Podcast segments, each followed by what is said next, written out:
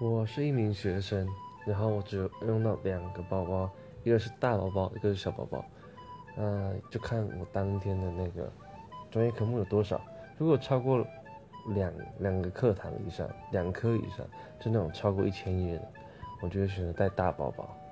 那如果是上一些通识课之类的，或者是讲义，只要带讲义的，我就会带小包包。然后也要看下午有没有跟同学去打球运动。